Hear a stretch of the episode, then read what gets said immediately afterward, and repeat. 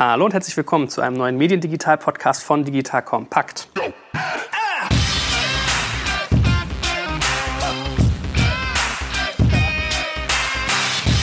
Mein Name ist Jörg Kaczmarek und ich darf hier wieder mit den Großen spielen. Also es ging ja schon fleißiges Ping-Pong hin und her vor unserem Gespräch. Wir machen nämlich einen Crossover. Ja? Schon das zweite Mal mit dem guten Johannes. Der ist irgendwie der Crossover-Man. Der kann die Klappe nicht halten. Der muss auch über Tech sozusagen mal hinausgehen, was ich sehr gut finde. Spaß beiseite. Also auf der rechten von mir sitzt wieder die gute Katja. Guten Morgen. Guten Morgen. Und auf der linken, äh, wie gesagt, Johannes Schaback aus unserem Tech-Podcast. Hallo Johannes. Hi.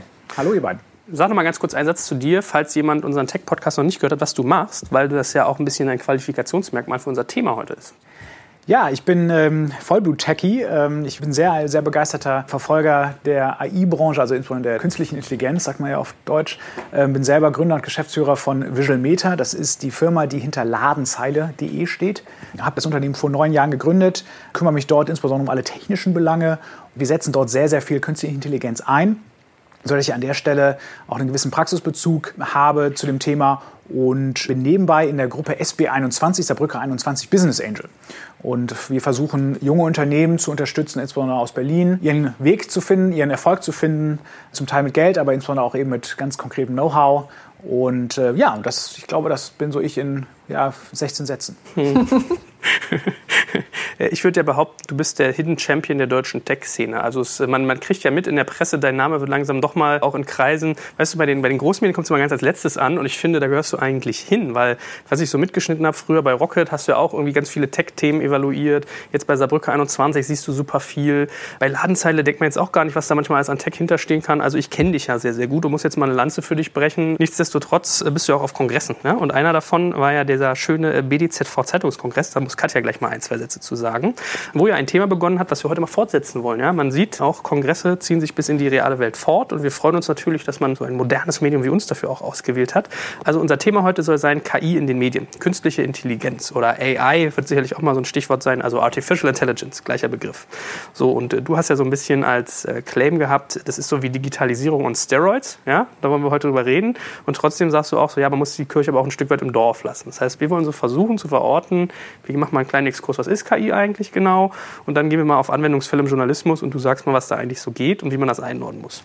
So, und wie schon angedroht, muss Katja jetzt mal einen Satz zu diesem glorreichen Event sagen, wo du ja auch mit ihm auf der Bühne warst. Also ihr zwei habt das Gespräch schon mal offline begonnen und wir legen jetzt online fort. So ist es, genau. Also der Johannes und ich, wir haben ein paar Gemeinsamkeiten. Die eine ist zum Beispiel, dass ich drei Jahre in der Saarbrücke 21 mein Büro hatte. Krass. Aber die zweite, und das ist die, auf die es jetzt heute ankommt, ist, dass wir vor drei Wochen in Stuttgart beim Zeitungskongress der deutschen Zeitungsverleger eine ganz spannende Diskussion angefangen haben. Der Johannes hat eine super Präsentation gehalten, wo er sehr verständlich erläutert hat, was KI eigentlich ist. Und das hat er so gut und so leidenschaftlich gemacht, dass wir nicht mehr so viel Zeit hatten, darüber äh, zu diskutieren, was das jetzt eigentlich für die Medienbranche bedeutet. Und dann habe ich gesagt, das ist so spannend. Das ist so ein bisschen unterbrochen jetzt hier und das würden wir gerne fortsetzen. Und insbesondere, weil der Johannes ja tatsächlich schon die Bedeutung von KI deutlich macht, eben in diesem Zitat Digitalisierung auf Steroiden, aber gleichzeitig nicht dazu neigt, da einen großen Hype draus zu machen. Kleiner Gossip-Anteil übrigens, dritte Gemeinsamkeit von euch, eure Kinder gehen in den gleichen Kindergarten, ne? Darf man auch mal sagen. Das ist richtig. Wir sehen uns auch beim Hausschuhe anziehen, ja. ja ich bin hier für die wertvollen Einflechtungen, man merkt's. Genau. Und wenn wir jetzt an dem Punkt sind, äh, du hast es ja gerade schon angedeutet, ihr macht auch sonst gemeinsam äh, Podcasts zum Thema KI, wo ihr wirklich tief in die technischen Details geht. Aber jetzt noch mal ganz kurz, damit man diesen Podcast auch isoliert hören kann. Johannes, in jeweils einem Satz. Was ist KI? Was ist Machine Learning? Was sind neuronale Netzwerke? Kannst auch zwei nehmen, das ist schon ein hartes Brett. Nein, hier, wir haben eine Herausforderung. Ja. Ich mache ja immer so ein bisschen lange Pausen, die dann nachher rausgeschnitten werden, äh, weil ich immer erstmal lange überlegen muss. Also zehn Minuten, nee, was soll das, das können wir natürlich raussparen. Ah, aber der Punkt bei KI ist, dass es letztendlich Algorithmen sind. Und es geht um Algorithmen, die selbst lernen und sich selbst verbessern. Und deswegen auf Ereignisse oder auf Signale aus der Umwelt reagieren können, die sie so vorher noch nicht gesehen haben. Ein Beispiel ist Bildverarbeitung. Also wenn man an selbstfahrende Autos denkt, dann ist natürlich jedes Bild, was so eine Kamera in einem selbstfahrenden Auto aufnimmt, weil andere Augen in Anführungsstrichen hat natürlich ein selbstfahrendes Auto nicht, immer anders. Und ein künstlicher Intelligenzalgorithmus kann diese ganzen Bilder verarbeiten und daraus Entscheidungen treffen und sich zum Teil auch selbst verbessern. Also ganz konkret ist letztendlich künstliche Intelligenz Software, es sind Algorithmen. Und diese Algorithmen können sich selbst verbessern auf Basis von Daten.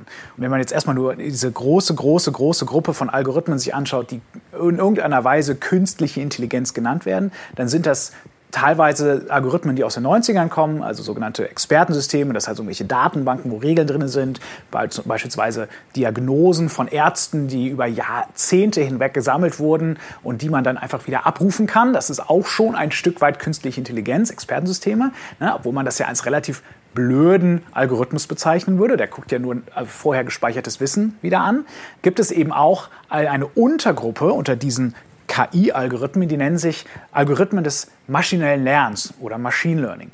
Das sind Algorithmen, die auf Basis von Daten sich verbessern. Konkret muss man sich das so vorstellen, dass der Algorithmus letztendlich große Tabellen von Daten durchliest und dann schaut, was kann ich daraus lernen? Kann ich hinsichtlich eines bestimmten Zieles, also beispielsweise, wenn ich jetzt wieder das Beispiel von selbstfahrenden Autos bemühen darf, dann wäre ein maschinelles Lernverfahren für selbstfahrende Autos so konstruiert, dass es die ganzen Bilddaten bekommt in Form einer großen Tabelle. Man kann sich das so vorstellen, dass sozusagen jeder Pixel wäre irgendwie ein Wert in so einer großen Tabelle. Und der Algorithmus hätte die Aufgabe, nicht von der Straße abzuweichen. Und dann würde man das Auto losfahren lassen oder eben in einer simulierten Umgebung losfahren lassen und letztendlich ähm, die ganze Zeit Zeit messen und Bilder erfassen lassen und dann dem Algorithmus immer sagen, Achtung, jetzt bist du von der Straße abgekommen oder nein, du bist noch auf der Straße.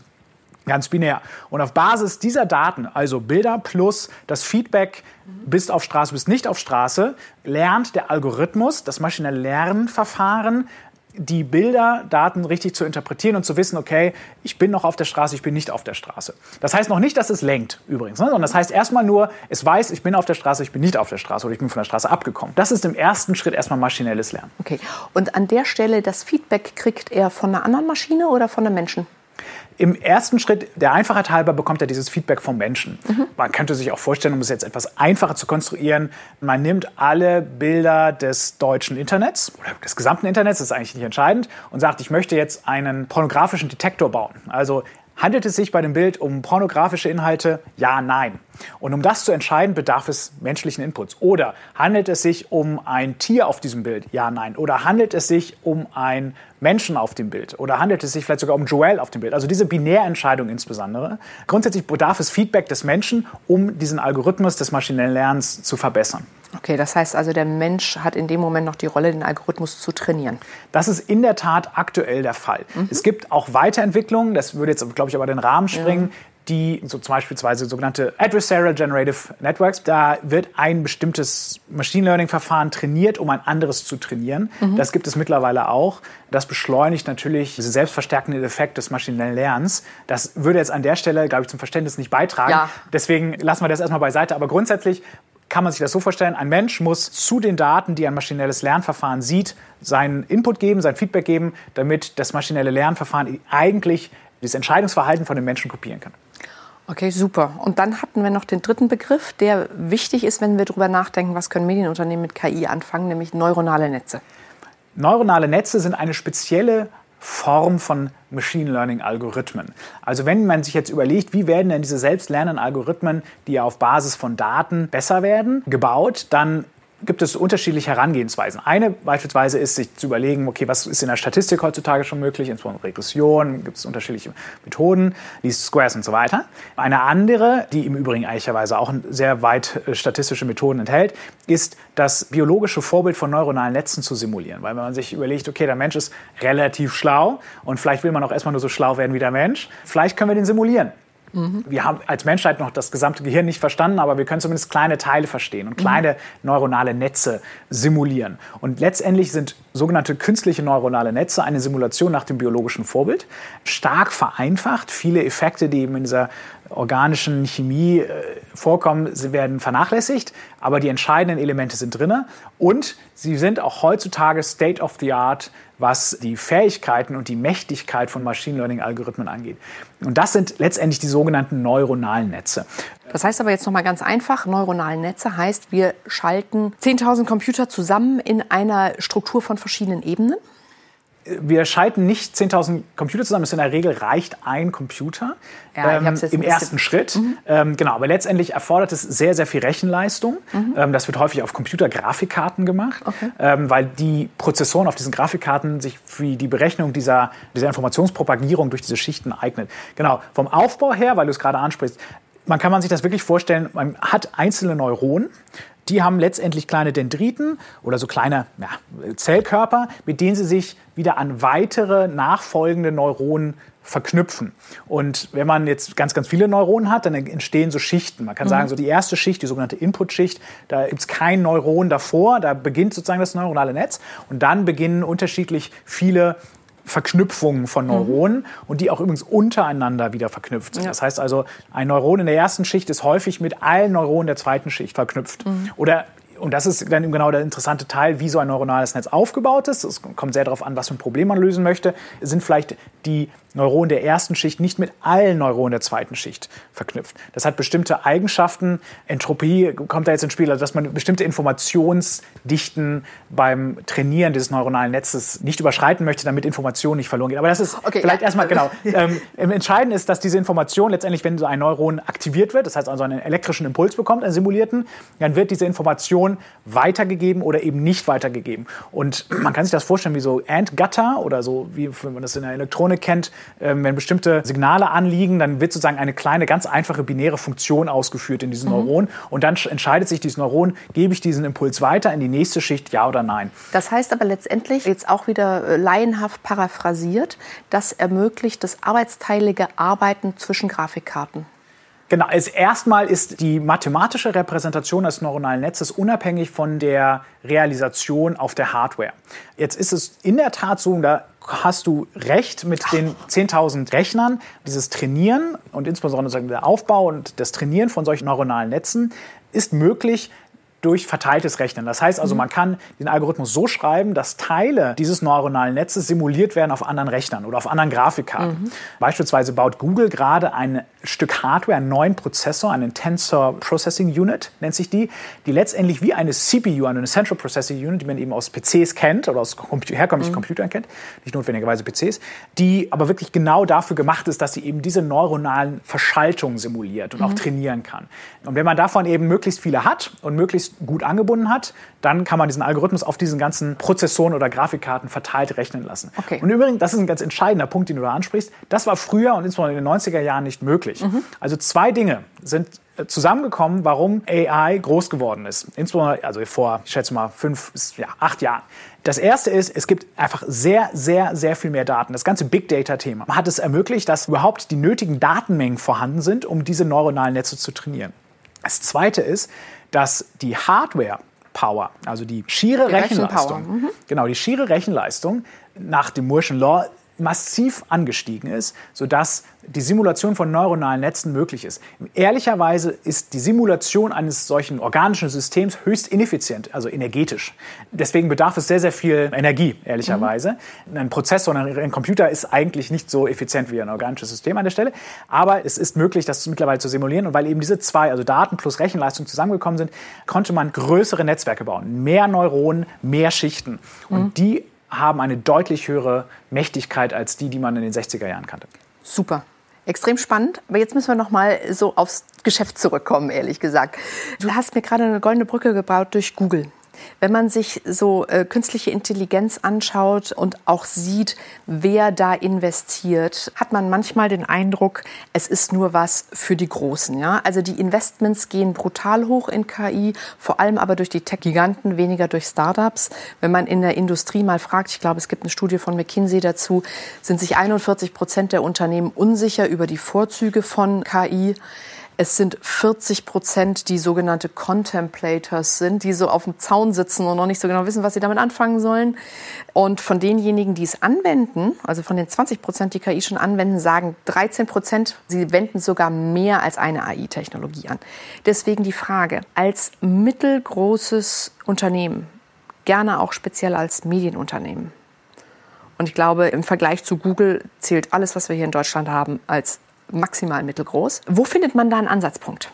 KI kann immer dort eingesetzt werden, wo ich natürliche Daten verarbeite. Also wo ich insbesondere Sensorikdaten verarbeite, äh, Logistikdaten, Messungen, Bildverarbeitung, Tonverarbeitung. Da sind moderne KI-Algorithmen extrem gut. Wenn ich Software ausschließlich dafür einsetze, um Accounting zu machen, um meine BWAs zu erstellen oder um letztendlich Regeln oder Prozesse abzubilden, dann hilft mir KI gar nicht so sehr. Denn KI ist insbesondere also die neuen modernen KI-Methoden, mächtig, um natürliche Daten zu analysieren und Dinge zu erkennen, also Gesichtserkennung, Tonerkennung, Spracherkennung, Sentiment, also um was geht es in einem Text, ist er positiv, ist er negativ. Solche Sachen gehen sehr, sehr gut. Klassisches maschinelles Lernen, also insbesondere Statistik, ist davon unbenommen. Das funktioniert natürlich immer noch. Also wenn ich das Gefühl habe, ich kann statistische Methoden anwenden, auch häufig wird das in einen Topf geschmissen mit maschinellem Lernen oder mhm. eben mit künstlicher Intelligenz. Das kann ich wahrscheinlich auch anwenden. Das heißt, wenn ich in meiner Finance-Abteilung das Pricing berechnen möchte oder das einen besseren Preispunkt ausrechnen möchte, dann ist das ein Optimierungsproblem, was natürlich genau so nach wie vor funktioniert. Wenn ich mir aber die Frage stelle, okay, der heutige Fortschritt in der künstlichen Intelligenz, was könnte mir das bringen? Da muss ich mich fragen, was ist das Problem, was ich lösen will? Mhm. Das sind eigentlich nur Probleme, die auf Basis von natürlichen Daten bestehen. Und das ist immer die Frage, weil es ist ein Riesenwerkzeug, es ist ein Riesenhammer, oder man kann sich das vorstellen, wie so eine riesige Maschine, die total smart ist, wie so ein simuliertes Gehirn, aber ich kann sie gar nicht für alles sinnvoll einsetzen. Und ich brauche ein sinnvolles Problem. Also nur um KI, der KI will einzusetzen, macht überhaupt keinen Sinn, sondern hey. ich brauche ein massives Problem auf massiven Datenmengen, mhm. Die idealerweise hohen sogenannten Noise, also Rauschanteil haben, ja. dann machen die modernen KI-Methoden Sinn. Das heißt, um das nochmal den Leuten wirklich ins Vorderhirn zu bringen. Jedes Mal, wenn du auf eine Situation guckst und sagst, oh, ich würde gerne wissen, und dann schaust du auf die Daten und sagst, ach du Scheiße, das ist ein Anwendungsfall für KI. Genau, wenn du als Mensch diese Daten, weil es einfach die schiere Menge ja. ist, nicht vernünftig verarbeitet bekommst, dann ist es in der Regel was für KI. Wenn ich auf eine Excel-Tabelle gucke, dann ist per Definition von Excel das File schon maximal 20.000 Zeilen lang. Mhm. Das kann ich als Mensch ohne weiteres verarbeiten. Ja, oder ja, sind es 200. Ja, ja. Wir sprechen hier über, wir müssen über Millionen, wenn nicht Milliarden Datenpunkte mhm. sprechen. Dann mhm. macht KI Sinn. Vielleicht lass es mal nur 10.000 sein, aber das, das, der entscheidende Punkt ist, wenn ich hochstrukturierte Daten habe in einer Tabelle, wo die Tabellennamen wunderbar benannt sind, wo die Tabellenzellen in dieser Spalte genau perfekt formatiert sind und ich weiß, es ist alles Euro und es ist alles richtig und es ist maximum, der Wert ist nie größer als 10 und nie kleiner als minus 5. Also in dem Moment, wo die Daten hochstrukturiert sind, hilft mir Machine Learning, also die modernen Machine Learning Methoden erstmal so sehr nicht. Der Value Add ist nicht so groß. Normale Statistik reicht da völlig aus. Mhm, okay. Kann, kannst du mal so ein bisschen eigentlich generell die Macht von KI noch mal ein bisschen einnorden, weil wir hatten ja so einen nuklearen Winter in Sachen KI, dann hast, kamen diese zwei Sachen, die du genannt hast, Daten plus irgendwie Hardware und dann ging ja so ein Hype los. Ja, dann merkt man irgendwie, Google kauft DeepMind für irgendwie einen sehr signifikanten Bereich, Facebook macht ganz viel. Muss man da, wenn wir jetzt mal an so klassische Medienhäuser denken, muss man da erstmal vor Angst haben? Stellt das mein ganzes Unternehmen auf den Kopf? Du bist ja eigentlich eher so ein bisschen, um mal die Antwort halb vorwegzunehmen, so in der äh, Kirche im Dorf lassen Fraktion, so wie ich dich immer wahrgenommen habe. Aber da gehen auch ganz schnell Ängste an. Also das ist eine Riesenfrage, die du da stellst. Vielleicht schlagen wir die Brücke von der Ursprungsfrage von Katja. Also warum investieren insbesondere die großen GAFAs, also Google, Amazon, Facebook, Apple, in diese Technologie? Übrigens, GAFA ist ein zu Kurzbegriff, ne? Also äh, Klar, aber da, da, fehlen eine ganze Reihe, da fehlt die SAP, da fehlen genau, da fehlen die Chinesen. Warum investieren insbesondere die Großen rein? Das beantwortet einen Teil deiner Frage. Also, wenn ich ein großes Unternehmen bin und ich sitze auf einem Berg Daten, insbesondere von Nutzern generierten Daten, also insbesondere Daten, die natürlichen Ursprungs sind, mhm. Texte, Bilder, Fotos, Ton, alles Mögliche, dann habe ich durch moderne KI-Methoden die Möglichkeit, die sehr viel effizienter und sehr viel akkurater zu verarbeiten und daraus Entscheidungen oder Prozesse abzuleiten, die letztendlich wieder wertstiftend sind für das Unternehmen. Man muss sich vorstellen, die GAFA-Ökonomie sitzt auf riesigen Datensilos. Ne, wenn man einfach an Facebook denkt, was da für wunderbare Inhalte herumschwirren, dann hatten sie bisher, also bis zu dem Moment, wo AI wirklich groß geworden ist, nicht die Möglichkeit, systematisch diese Inhalte, diese ganzen Bilder insbesondere ne, und Daten natürlichen Ursprungs zu verarbeiten. Und jetzt ist möglich, diese riesigen Datensilos durchzuackern mit automatischen Methoden und daraus Wert zu extrahieren. Und das ist ganz, ganz, ganz entscheidend, warum die GAFA-Ökonomie da drauf sitzt. Letztendlich ist es ein sogenannter Enabling Layer. Also man kann sagen, er ersetzt Software. Wenn ich Software schreibe, die Daten verarbeitet, insbesondere eben natürliche Daten, dann musste ich bisher sehr, sehr komplexe Software schreiben. Jetzt kann ich Methoden des maschinellen Lernens anwenden, letztendlich also Algorithmen trainieren, die diese Software, die vorher sehr komplex war, ersetzt. Und wir alle wissen, dass sozusagen die schiere Menge der Daten im Internet, die sozusagen das Internet hält, die das Internet ausmacht, exponentiell wächst. Das heißt, es bedarf auch anderer Algorithmen, einer anderen Mächtigkeit, die diese ganzen Daten verarbeiten können. Und dafür ist maschinelles Lernen da, weil niemand, also kein Entwickler dieser Welt oder keine Gruppe von Entwicklern dieser Welt, die Möglichkeit noch hat, Algorithmen von Hand zu schreiben, die diese ganzen Daten verarbeiten können. Und dafür mhm. ist maschinelles Lernen eben gut. Ich trainiere ein gewisses Verhalten der Maschine an und kann damit eine riesige, unvorstellbare große Datenmenge verarbeiten. Um auf die Frage von Joel daraus zurückzukommen, muss man Angst haben als Unternehmen. Das ist ja dann letztendlich eine Chance von KI. Weil ich kenne ganz viele Unternehmen, die sagen, oh Mann, uns mangelt es an Programmierern, die in der Lage sind, so komplexe Sachen zu machen. Wenn du jetzt gerade sagst, es gibt Algorithmen, die komplexe Softwareprogrammierung ersetzt, weil sie library-mäßig schon mal da sind, ist dann ja wiederum das auch eine Chance für die digitale Transformation von Unternehmen, oder? Und keinen Grund, Angst zu haben. Fragst du mich? Ich dachte, musst du ihn fragen. Nee, ich wollte deine Frage nochmal aufgreifen. Also ich sehe das ganz genauso. Also es nee, aber sie hat insofern recht, finde ich, valider Punkt. Ich, der Steroid-Gedanken, den du geäußert hast, der wird ja dadurch ganz gut klar eigentlich. Es gibt ja auch diese Bilder, bei Facebook habe ich das übrigens in einem Vortrag mal gehört, von 1920 bis 1990 die Anzahl an Fotos, die geschossen wurde. Das hat sozusagen 70 Jahre gedauert. Was glaubst du, wie schnell das irgendwie jetzt passiert im Internet, wie die hochgeladen werden? Und du bist, glaube ich, bei unter einer Minute gewesen oder irgendwie genau, zehn oder Minuten. Wenn du ja? überlegst, wie viel Videomaterial, also Sekunden ja. oder Minuten in Video pro also pro oder Minute bei YouTube hochgeladen wird oder Podcasts erstellt werden, genau, die transkribiert werden müssen etc. Genau, das sind alles wunderbare Anwendungsfälle. Auch Google hat ja sich selber gerade auferlegt oder eigentlich ehrlicherweise schon vor zwei Jahren angefangen zu sagen, wir gehen von einer Mobile First, also Mobiltelefon First, also als allererstes wird fürs Mobiltelefon entwickelt, weil das der größte Wachstum im Markt ist, hinüber in eine AI First Welt. Das heißt also, sie glauben nicht mehr so stark an das Wachstum oder sie glauben schon noch an das Wachstum, aber das Wachstum wird nicht mehr so stark sein von Mobiltelefonen. Die Kurve wird sich abflachen. Sie sehen vielmehr ihr Heil in AI-Algorithmen. Können Sie eigentlich auch gar nicht anders, wenn man ehrlich ist. Ne? Naja, und da ist natürlich auch noch ein Riesenpotenzial, weil böse Zungen behaupten, Google war bisher ein riesiges Regelwerk. Das ist natürlich nur in kleinen, also das ist, muss man mit einer riesigen Prise Salz genießen. Mhm. Aber wenn man sich vorstellt, der Ranking-Algorithmus beispielsweise von Google, also dem eigentlichen Kerngeschäft von Google, das, was letztendlich AdWords ermöglicht, das war bislang sehr, sehr stark nach Regeln programmiert. Ne? Ja, da haben sich Entwickler gesagt, es gibt Ranking-Signale, diese Ranking-Signale werden mhm. ausgewertet und dann werden die irgendwie vermischt und dann werden die auf Basis deines Keywords, kommt dann sozusagen so eine Suchergebnisseite zu, zustande. Mit Methoden des maschinellen Lernens kann ich viel individuell strukturellere Rankings bauen für den Nutzer. Ich kann viel besser diese ganzen Websites analysieren. Ich kann nicht nur gucken, was ist auf den Bildern drauf. Bisher konnten sie ja nur Text analysieren, sondern sie können auch in die Podcasts reinhören und sie können viel, viel, viel mehr machen. Sie können viel individueller auf dein Nutzerverhalten bei Google eingehen. Sie können viel besser disambiguieren, das ist ein großes Problem für Suchmaschinen, was du meinst. Beispielsweise, es gibt eine Programmiersprache, das ist jetzt sehr aus meiner Welt, aber es gibt eine Programmiersprache, die heißt Rust. Ja? Und Rust heißt aber auch eben Rost. Und mhm. wenn ich jetzt nach Rust suche oder eine Library, die heißt Nail, ja, und ich suche nach Rust Nail, dann gibt's ein, kommen als allererstes rostige Nägel. Google weiß aber, dass ich Rust die Programmiersprache meine und Nail dann wahrscheinlich die Library gemeint ist. Also, oh, wer weiß, was du am Wochenende daheim gemacht hast, ja. Ja, exakt. Aber der, der Punkt ist Individualisierung und mhm. Disambiguierung. Das sind einfach nur wenige Beispiele, die illustrieren, wie stark AI-Algorithmen solche riesigen datengetriebenen Unternehmen enablen.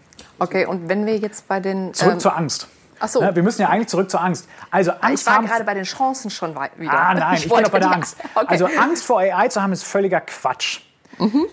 Es ist völlig unnötig, sich darüber Gedanken zu machen, ob in 15, 15, 25, völlig egal, Jahren Terminator die Welt beherrschen oder dieses, dieses Skynet-Problem auftritt, ne, um das sozusagen mal in, in, dem Film zu halten. Das halte ich für völlig überzogen. Da gibt es ja auch zwischen Elon Musk und Mark Zuckerberg auch immer eine interessante Diskussion. Mark Zuckerberg sieht es eher so wie ich.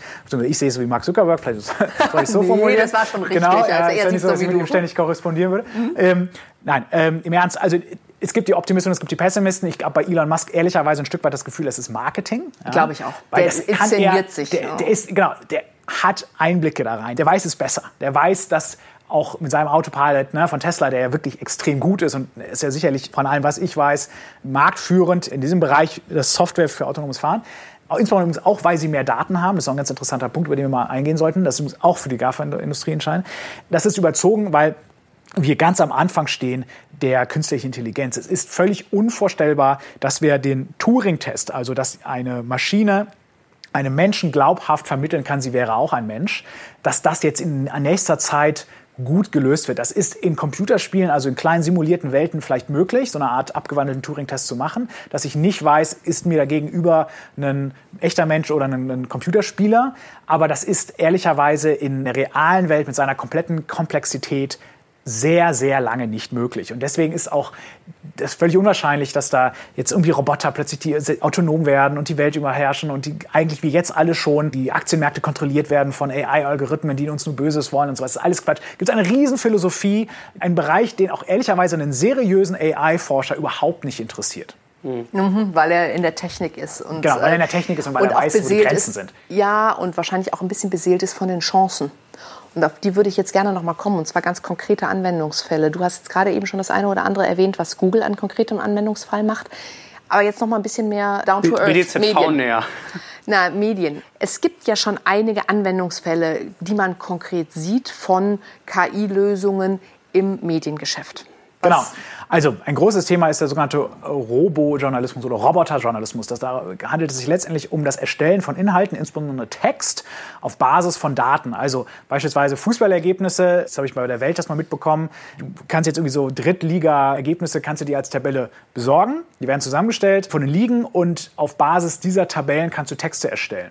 Das sind in dem Fall einfache Texte, das heißt, das Vokabular ist sehr beschränkt, die Grammatik, der Style, wie das geschrieben wird, ist relativ einfach. Deswegen funktioniert das sehr, sehr gut. Und die Floskeln und sagen, dass da verwendet wird, das wird immer, immer wieder neu verwendet. Das heißt, man kann letztendlich ein Regelwerk bauen, und das ist übrigens interessant, das ist nämlich, könnte man argumentieren, gar nicht Machine Learning, sondern es ist erstmal nur KI. Das ist KI, ja, reine KI. Die funktionieren auch in der Regel so, dass es eine, eine übergeordnete Repräsentation gibt, eben besagte Tabellen, und dann wird über eine Grammatik dieser Text ausformuliert. Und Aber das ist ein Beispiel von vielen. Ja, weil wir gerade an dem Punkt sind. Vielleicht haben wir da eine gute Gelegenheit, nochmal KI und Machine Learning auseinander zu differenzieren. Wäre es dann Machine Learning, wenn man den Algorithmus befähigt, da auch Varianten reinzubringen, wenn er also jetzt dreimal das gleich geschrieben hat, dass er dann das äh, nächste Nee. Mal es irgendwie anders macht? Nee, weil das könnte ich mit dem Zufallsgenerator auch machen. Dann habe ich irgendwie drei Regeln für ging unentschieden aus. Dann habe ich irgendwie drei Sätze und dann wäre Aber ich- Machine Learning, Äh, Machine Learning wäre, dann, auf, wenn er reagieren würde auf die Likes, die er drauf kriegt? also auf, ich gebe ihm alle Drittliga-Berichterstattungen der Mhm. letzten 20 Jahre und gebe ihm dazu, zu dem Text, eine tabellarische Repräsentation des Ergebnisses. Also beispielsweise den Spielstand. Erste Mannschaft, zweite Mannschaft. So, und, das, und zu jedem Text gebe ich ihm diesen Spielstand und dann fängt die Maschine an zu trainieren, zu verstehen, zu welchem Spielstand welcher Text gut passt. Und das Pattern zu erkennen. Und wenn ich ihm jetzt dann einen neuen Spielstand gebe, dann könnte die Maschine daraus einen Text kreieren, ohne dass wir ihr irgendwie Regeln, Subjekt, Prädikat, Objekt etc., also syntaktische Regeln mitgegeben hätten, um ihr zu erklären, wie eigentlich Sprache funktioniert, sondern das hat sie dann ausschließlich gelernt aus Beispielen. Aha, das heißt, sie hat sich selbst abgeleitet. Exakt. Hm, Sie hat sich die Regeln selber abgeleitet, anstatt dass sie ihr So vorgegeben kann man wurden. sehen, genau. Wunderbar. Hast du mal so einen Einblick, wie viel Robojournalismus es de facto schon gibt? Also so Wetterbericht würde mir noch einfallen. Genau, Wetterbericht ist ein sehr gutes Beispiel. Börsenberichte. Börsenberichte, exakt, genau, Börsenprospekte. Das ist übrigens auch interessant, weil du gerade im Finanzsektor hast du bestimmte Regeln, hast du bestimmte missverständliche Formulierungen, auch in der technischen Dokumentation musst du die äh, Sätze einfach halten. Ja? Und da funktioniert das schon ganz gut, weil diese Sprache in der Regel sehr einfach ist oder weil du auch eben sie in Dutzende Sprachen übersetzen musst und dann sozusagen von einem übergeordneten Konzept ohne weiteres in andere Sprachen übersetzen kannst. Ehrlicherweise jetzt der Robojournalismus ist gar nicht so groß nach meinem Dafürhalten. Ich habe das Gefühl, das ist noch sehr in den Kinderschuhen. Das liegt eben insbesondere daran, dass die Textqualität noch nicht da ist, wo wir sie gerne hätten. Ja, das ist das eine aus meiner Sicht. Und das zweite ist auch, dass es da gerade im Bereich Robojournalismus natürlich auch noch gewisse Berührungsängste gibt und ein, mal, eine Diskrepanz mit dem verlegerischen und vor allem dem journalistischen Finde ich total Selbstverständnis. interessant, weil die Leute benutzen sicherlich Microsoft Word oder irgendeinen anderen Textprozessor, Ja. so ein Programm. Ich bin der festen Überzeugung, dass sie sicherlich auch das Spellchecking, also die, die Rechtschreibprüfung und auch die Stilüberprüfung verwenden. Ja, wo ist da jetzt genau die Grenze eigentlich? Wenn ich jetzt einen Word-Prozessor benutze, der mir einen Text verändert, auf Basis, weil er Fehler behebt, ja, oder weil ich einen Roboter habe, der mir den Text ein bisschen weiter noch formuliert, Sicherlich habe ich da, also ich verstehe, dass da noch ein Schritt dazwischen ist, aber so groß ist dieser Schritt auf jeden Fall nicht. Ich bediene mich jetzt schon technischen Hilfsmitteln, die ziemlich automatisiert sind. Absolut, aber ich glaube, der Unterschied ist psychologischer. Das eine ist Word, Spellchecker und so weiter, der nimmt mir Arbeit ab, die ich nicht gern mache. Der Robojournalismus nimmt mir Arbeit ab, nämlich meine, die ich gerne mache. Wo du aber übrigens eben auch über Übersetzung geredet hast. Äh, ich habe gerade so im Kopf hier der Gerion Fraling, der baut ja in Köln auch so einen ganz spannenden Übersetzer namens Deep L. Hast du ihn mal ausprobiert? Unfassbar gut. Leider nein. Funktioniert wirklich, wirklich gut. Ist es auch zum Beispiel so ein Anwendungsfall, dass man Maschinen beibringen könnte, wie sehen gute Übersetzungen aus, dass ein Magazin jetzt zum Beispiel hingeht und sagt, die Welt bringe ich jetzt auch irgendwie als Le Monde in Frankreich raus und als, was weiß ich, in Portugal.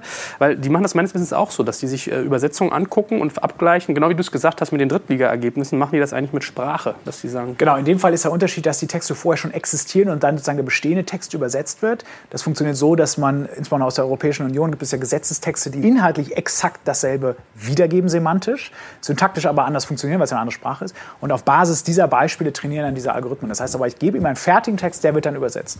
Hm. Zweiter Use Case, den man sich vorstellen könnte unter Einsatz von KI, und wir arbeiten uns vor von den einfachen zu den schwierigeren, Personalisierung von Webseiten oder so. Kannst du dafür praktische Beispiele nennen? Genau, Personalisierung von Webseiten ist natürlich etwas, was nicht nur den Medienhäusern vorenthalten wird. Letztendlich ist das etwas, was im E-Commerce insbesondere betrieben wird. Ne? Also ja, ich, da kennst du dich aus. Ne? Amazon beispielsweise schickt sehr intensiv äh, sogenannte Customer Relation Management E-Mails raus, die hoch personalisiert sind, weil sie Absolut. wissen, dass ich ein Nerd bin und dann schicken sie mir immer die neuesten Nerd-Gadgets etc. ich äh, finde, Amazon Website unglaublich schlecht ist, muss ich dir sagen. Ich finde, das ist mit einer der schlechtesten Datenverwender, den ich kenne, oder? Geht dir das anders? Also es, ich glaube, ich, ich kriege mal Produktempfehlungen von Produkten, die ich schon gekauft habe, wo ich so denke, ja, was ist das für Scheiß? Das verstehe ich, ich auch. Ich vertraue, dass, so machen wir es ja bei Ladenzeiler auch, wir testen alles AB. Mhm. Und nur weil wir davon überzeugt sind, dass ein Algorithmus cool ist, geht er noch lange nicht live, sondern er muss in der realen Welt zeigen, dass er gut funktioniert. Ich bin der 120-prozentigen Überzeugung, dass Amazon das genauso macht. Absolut. Und deswegen ist es irrelevant, ob ich das jetzt gerade gut oder schlecht finde. Ich glaube, im Schnitt funktioniert es sehr, sehr gut. Ja. Und der eine Datenpunkt, wo ich, bei dem ich dann enttäuscht bin, äh, der möglicherweise alles überschattet, die 100 oder die 10 Mal, bei denen es gepasst hat, das verzerrt das Bild ein bisschen. Ich glaube, in einem datengetriebenen Entwickeln wäre das ein Fehler, den sie sich nicht leisten würden. Okay, aber ähm, Personalisierung in den Medien, wie könnte sowas dann aussehen genau, mit KI? Also letztendlich die Zusammenstellung von Inhalten. Wenn ich beispielsweise bekannt bin als Autofanatiker und ich gehe jetzt auf eine Website XYZ, dann kann diese Information verwendet werden, um Inhalte in den Vordergrund zu stellen, die für mich besonders relevant sind. Ja, also beispielsweise Autoinhalte oder eben Nerdinhalte, Tech-Inhalte. Das ist immer eine interessante Diskussion, weil ich eigentlich, so ein bisschen wie bei der GEZ früher ja eigentlich über etwas informiert werden soll, was mich möglicherweise nicht interessiert, aber was ich wissen sollte. Ja, das ist eine ganz interessante Diskussion. Ja. Letztendlich ist das etwas, was möglich ist. Oder beispielsweise die Paywall. Mhm. Finde ich sehr interessant. Wie aktuell, das ist ganz interessant, wie da experimentiert wird, wenn man sich immer auf den Springer-Medien, aber auch auf, auf Spiegel sich das anschaut oder auch auf Zeit, wie aktuell die Paywall eingesetzt wird, bei welchen Artikeln. Und man merkt, dass es teilweise, und jetzt äh, lehne ich mich ein bisschen aus dem Fenster, aber dass die, man das Gefühl hat, man, es gibt sogenannte Teaser-Artikel, Inhalte, die klar sind, dass sie gut funktionieren werden die möglicherweise nicht unbedingt politisch sind, die nicht langweilig sind, die nicht sozusagen so starken informativen Charakter haben, aber die sicherlich von den Konsumenten von hohem Kaufinteresse sind. Okay. Genau. Dann liegt dahinter die Paywall. Und das finde ich immer sehr interessant. Und ich glaube, dass man da eine Riesenchance hat, dass man den richtigen Nutzer zur richtigen Zeit mit dem richtigen Inhalt die Paywall präsentiert und sagt, pass auf, für diesen Inhalt, der ist dir wichtig, dafür musst du jetzt zahlen. Und dann übrigens auch ein Dynamic Pricing dahinter hätte. Also sagt, ah ja, ja, genau, jetzt kommen wir auf spannende ähm, also sagt, äh, Du kannst jetzt hier ein Abo abschließen, One Size Fits All, irgendwie 20 Cent pro Artikel oder eben 3 Euro pro Monat mhm. oder whatever, ich, ehrlicherweise, ich weiß es nicht. Ich glaube, dass dann auch die Möglichkeit besteht zu verstehen, okay, eine Vorstellung wäre, ich interessiere mich jetzt nur für High-End-Autos, ja, also innerhalb des Autosegments für High-End-Autos und vielleicht für Reisen, jetzt nicht unbedingt Backpacker, sondern irgendwie Spa in, in genau, in der Dominikanischen Republik und irgendwie alles irgendwie nur 1000 Euro die Nacht dann könnte die Paywall dynamisch sagen, was auf, du bezahlst halt einfach den vierfachen Preis. Das gibt es ja im E-Commerce-Bereich auch, ne? Exakt. das ist nicht mal besonders innovativ. ja. Deswegen kommt ja auch auf diese Idee einen halben Schritt zurück nochmal. Momentan werden ja äh, gerade bei Paywalls, äh, die jetzt nicht mietert sind, ja, sondern äh, so klassisches Freemium-Modell sind, da wird mehr oder minder manuell in der Redaktion entschieden, was geht hinter die Paywall, was bleibt vor der Paywall. Das ist in der Regel soweit ich das zumindest weiß, in der Praxis noch nicht personalisiert. Maximal gibt es dazu eine verabschiedete Strategie, die auch wiederum ein menschengemachtes Regelwerk ist. Mhm. Kennst du schon Fälle, wo es ein maschinengemachtes Regelwerk ist, also wo tatsächlich die KI entscheidet, dem muss jetzt das und das hinter der Paywall und das und das vor der Paywall serviert werden und das ist das richtige Pricing für den? Ich kenne das aus dem Flugbereich. Ja. Ähm, also das, Yield Management. Genau, Yield Management, exakt. Dass mhm. du, Was wenn, ist das für jemanden, der den Begriff nicht kennt, wie ähm, ihr zwei Spezies? Wenn du, beispielsweise ganz einfache Anwendungsfälle, wenn du das zweite Mal über eine Preisvergleicherseite auf, jetzt Air Berlin ist ein blödes Beispiel, aber dann auch Niki kommst ja, und weißt, in dem Fall dann die Lufthansa, okay, diese Person, Joel, die ist jetzt zum zweiten Mal da, interessiert also ein erhöhtes Kaufinteresse für diesen Flug und dann bums wird der Flug 20 Prozent teurer. Das wäre so ein Beispiel. Deswegen ähm, mache ich das immer mit verschiedenen Devices ohne Ja, Devices ohne oder Cookie löschen oder genau ja. die IP rotieren. Also gibt es eine Menge Möglichkeiten. Irgendwann äh, wird das wahrscheinlich, also erstmal durch die neue Cookie-Regulierung wird das schwieriger. Ja. Das wird massiv viel schwieriger. Zweitens glaube ich auch, dass das irgendwann problematisch wird, weil es eine gewisse Wettbewerbsverzerrung wird. Sowas können die Großen machen, die insbesondere viele Daten haben. Und wenn jetzt ein Google anfangen würde, sein Gmail-Pricing zu ändern auf Basis deiner E-Mails, dann würden die Leute schreien. Das ist aber bei weitem noch nicht so groß und da ist noch nicht so eine monopolistische Marktmacht hinter. Mhm. Irgendwann wird das schwieriger werden. Ja, wir kommen ja hier dann auch, mhm. jetzt kommt wieder die Juristin ja in grundgesetzlich genau. relevante Bereiche. Rahmen, ja, ne? das ist ein Verstoß gegen Artikel 3 also zumindest in einem gewissen Rahmen. Und ja. genau, jetzt, jetzt, muss man natürlich aufpassen, weil auf der einen Seite haben wir gesagt, ich glaube, dass das die Zukunft der Paywall ist. In abgeschwächter Form ist es auch immer die Frage, für welche Inhalte muss ich bezahlen. Mhm. Ne, also ohne jetzt Dynamic Pricing zu machen, ist das, wäre das eine Möglichkeit. Du bist ja aber auch an einen Konzern angedockt, der ein sehr breites Portfolio hat. Wir sind ja eigentlich über das Thema Personalisierung eher mal beim Content reingekommen. Hast du da irgendwie Beispiele, die du schon gesehen hast, wo jemand zum Beispiel hingeht und sagt, okay, du hast jetzt irgendwie auf Motor Talk geguckt und auf Kicker, dann könnte dir auch dieser Artikel aus unserem Heimwerker-Magazin gefallen. Gibt es da irgendwie Cases, die du gesehen hast? Innerhalb von Axel Springer ist das Thema sehr, sehr, sehr virulent. Es ist eine große Gruppe, die sich um solche Themen kümmert. Technisch, aber auch betriebswirtschaftlich. Also da wird sehr stark darauf geachtet, wie kriegen wir eine technische Möglichkeit hin, die letztendlich allen Units oder allen Bereichen innerhalb des Konzerns, des Sprengkonzerns profitiert und wie wir das denn zugänglich machen, weil die Systeme sehr unterschiedlich sind, Integrationen sind sehr schwierig. Es gibt auch Shipstead in Norwegen, was häufig so als so das Leuchtbeispiel vorangetragen wird. Ich weiß immer nicht so richtig, ob die wirklich so weit sind, aber die auch ein, ein norwegischer, glaube ich, Verlag ist, der Norwegen, ähm, ja, ja, norwegisch. Äh, die sehr, sehr stark durchdigitalisiert sind und ja. solche Systeme auch im Einsatz haben. Absolut. Jetzt Vielleicht ich wäre noch so ein Kandidat übrigens, wo ihr schon jetzt will ich auch mal einen coolen Anwendungsfall haben, weil ich den bei mir selber kenne. Mich hat neulich gerade jemand angesprochen, dass ich gefühlt der einzige Journalist sei, der mal auf die Idee kam, das Handelsregister zu durchblättern. Ähm, ich glaube, das war ein bisschen ein nettes Kompliment. Also, ja, das, also das, war zu vieles Guten, aber der, der Punkt, den er hatte, der hat schon bei mir so ein bisschen ins Herz getroffen. Ich bin ja immer ein Fan davon, sich so Daten anzugucken. Datenjournalismus und vielleicht auch äh, Recherche, boosted bei KI und Analysen, könnte ich mir noch als so einen Anwendungsbereich vorstellen, der auch Sinn machen würde. Trifft das zu? Absolut. Also wir haben jetzt sehr stark über die Content-Erstellung gesprochen. Ich glaube, da können wir uns auch noch mal ein, zwei Jahrzehnte noch weiter in die Zukunft gucken. Vielleicht kommen wir da später noch mal drauf. Aber wenn wir jetzt erstmal gucken, was ist heutzutage möglich in der Datenanalyse, also beispielsweise das Verifizieren von Quellen oder um nachzuschauen, wer hat jetzt etwas gesagt. Also diese ganzen Plagiatsrecherchen, das mhm. wird auch sehr stark mit Datenbanken und sozusagen mit Technologie unterstützt. Ich stelle mir vor, wenn es, es gibt ja zig Handyvideos, die ausgewertet werden müssen und also man muss sozusagen das richtige Handyvideo der richtigen Ort, der richtigen Person, dem richtigen Ereignis zuordnen können. Das sind riesige Datenmengen. Diese Art von Analyse ist mit Methoden des maschinellen Lernens sehr gut möglich. Natürlich, und da nie mit abschließender hundertprozentiger Sicherheit, da wird es noch sehr lange den Menschen erfordern.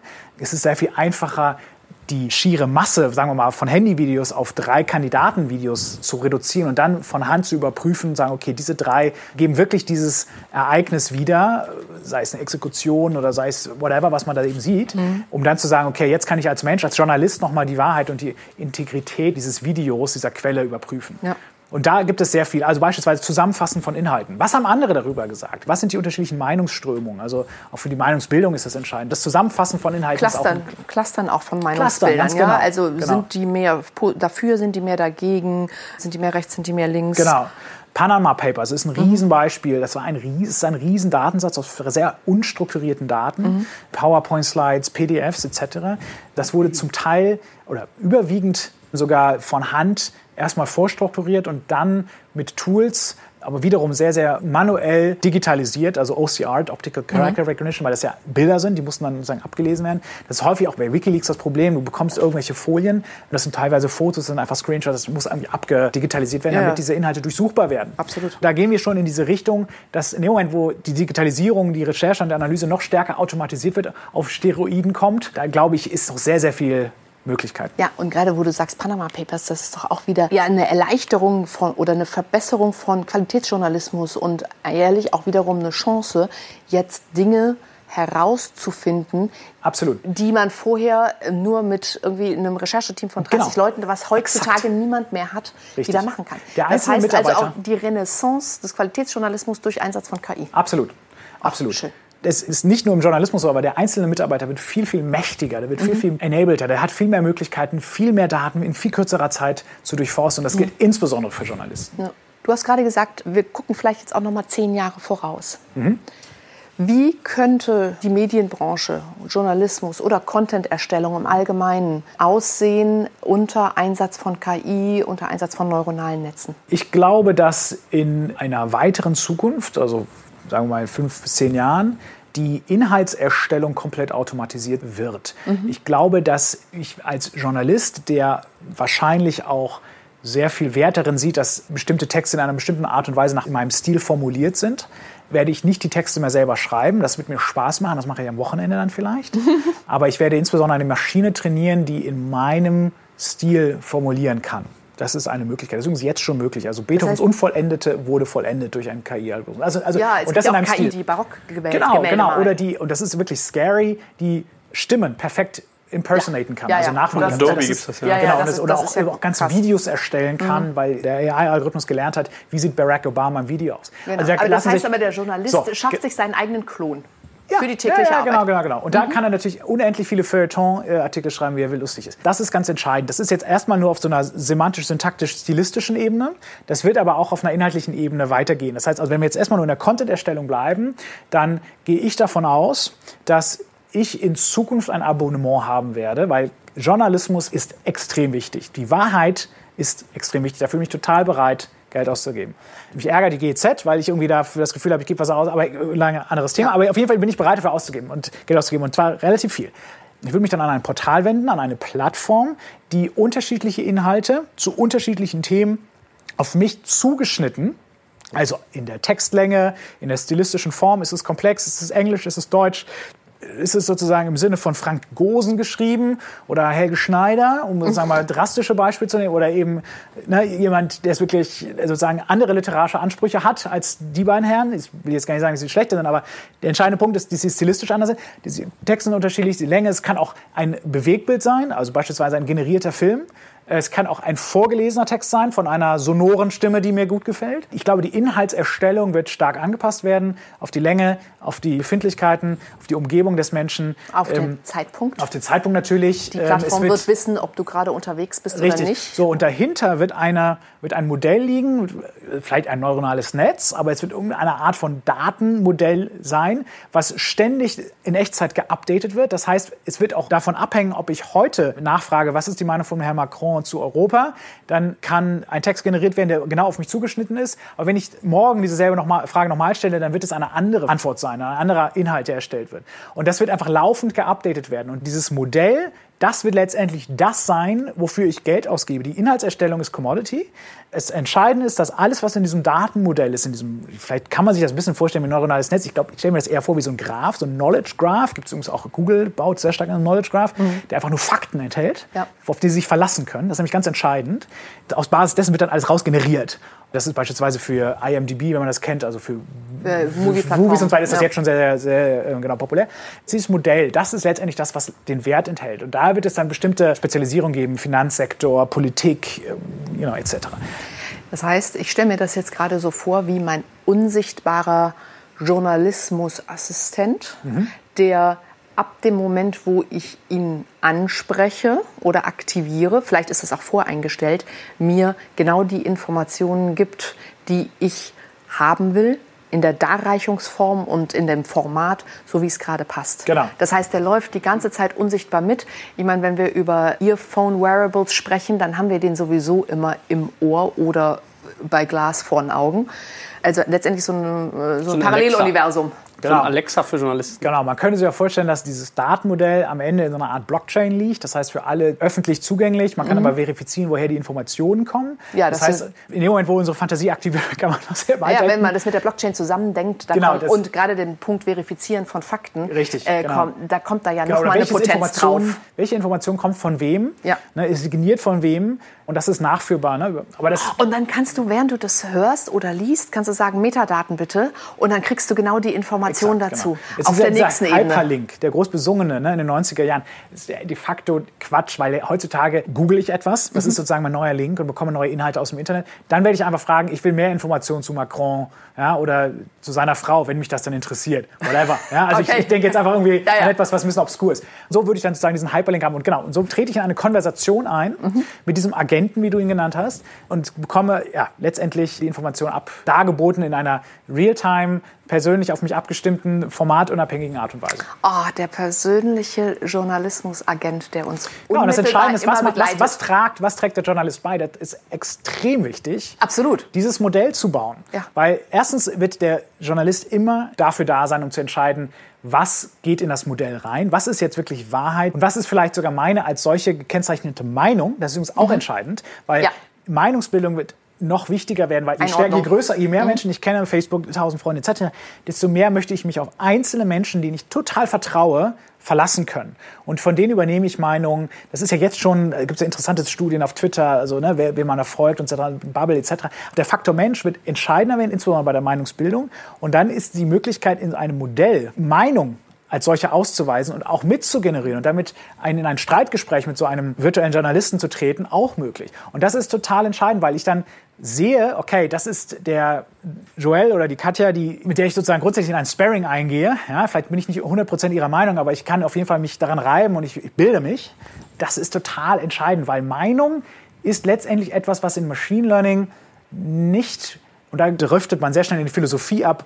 In dem Moment, wo ich der Maschine eine Meinung antrainiere, dann inflikte ich ja eigentlich meine eigene Meinung auf die Maschine. Ja, Bias. Ähm, das wird ganz interessant, wie das da funktioniert. Das heißt also, der Journalist als solcher in der Meinungsbildung, aber auch eben der Wahrheitserfindung und der, der Zusammenstellung der relevanten Informationen, der Nachrichten, das wird ganz essentiell wichtig sein. Und ich habe auch das Gefühl, aktuell in Zeiten der Lügenpresse erlebt das eine Wahnsinnsrenaissance. Also vielleicht nochmal zusammenfassend jetzt in Bezug auf Medienunternehmen. KI ist jetzt schon tatsächlich da, vor allem im Bereich der Prozessverbesserung, Prozesserleichterung und der Zugänglichmachung von Feldern für die Analyse, die bisher eigentlich noch nicht genau. der Analyse Ein tolles Beispiel waren. ist übrigens, wenn du messen möchtest als Werbetreibender, wie häufig bei Fußballspielen deine Marke ja. an dem Banner auf dem Fußballfeld eingeblendet wurde. Kannst du natürlich einen Menschen davor setzen, der einfach die Sekunden ja, ja. zählt. Ne? Gibt's ja auch. Kannst aber auch eine Maschine trainieren. Genau. Also das heißt, jetzt schon da in Erweiterung von Analysefeldern, in Verbesserung von Prozessen, aber wir haben eine ganz andere Vision noch gemeinsam hier in den Raum gestellt, nämlich des persönlichen Journalismusagenten, der uns den ganzen Tag über begleitet und uns genau das ins Ohr flüstert oder vor Augen führt, was wir an Informationen bestellt haben oder auch gerade brauchen, so wie es passt in dem Moment.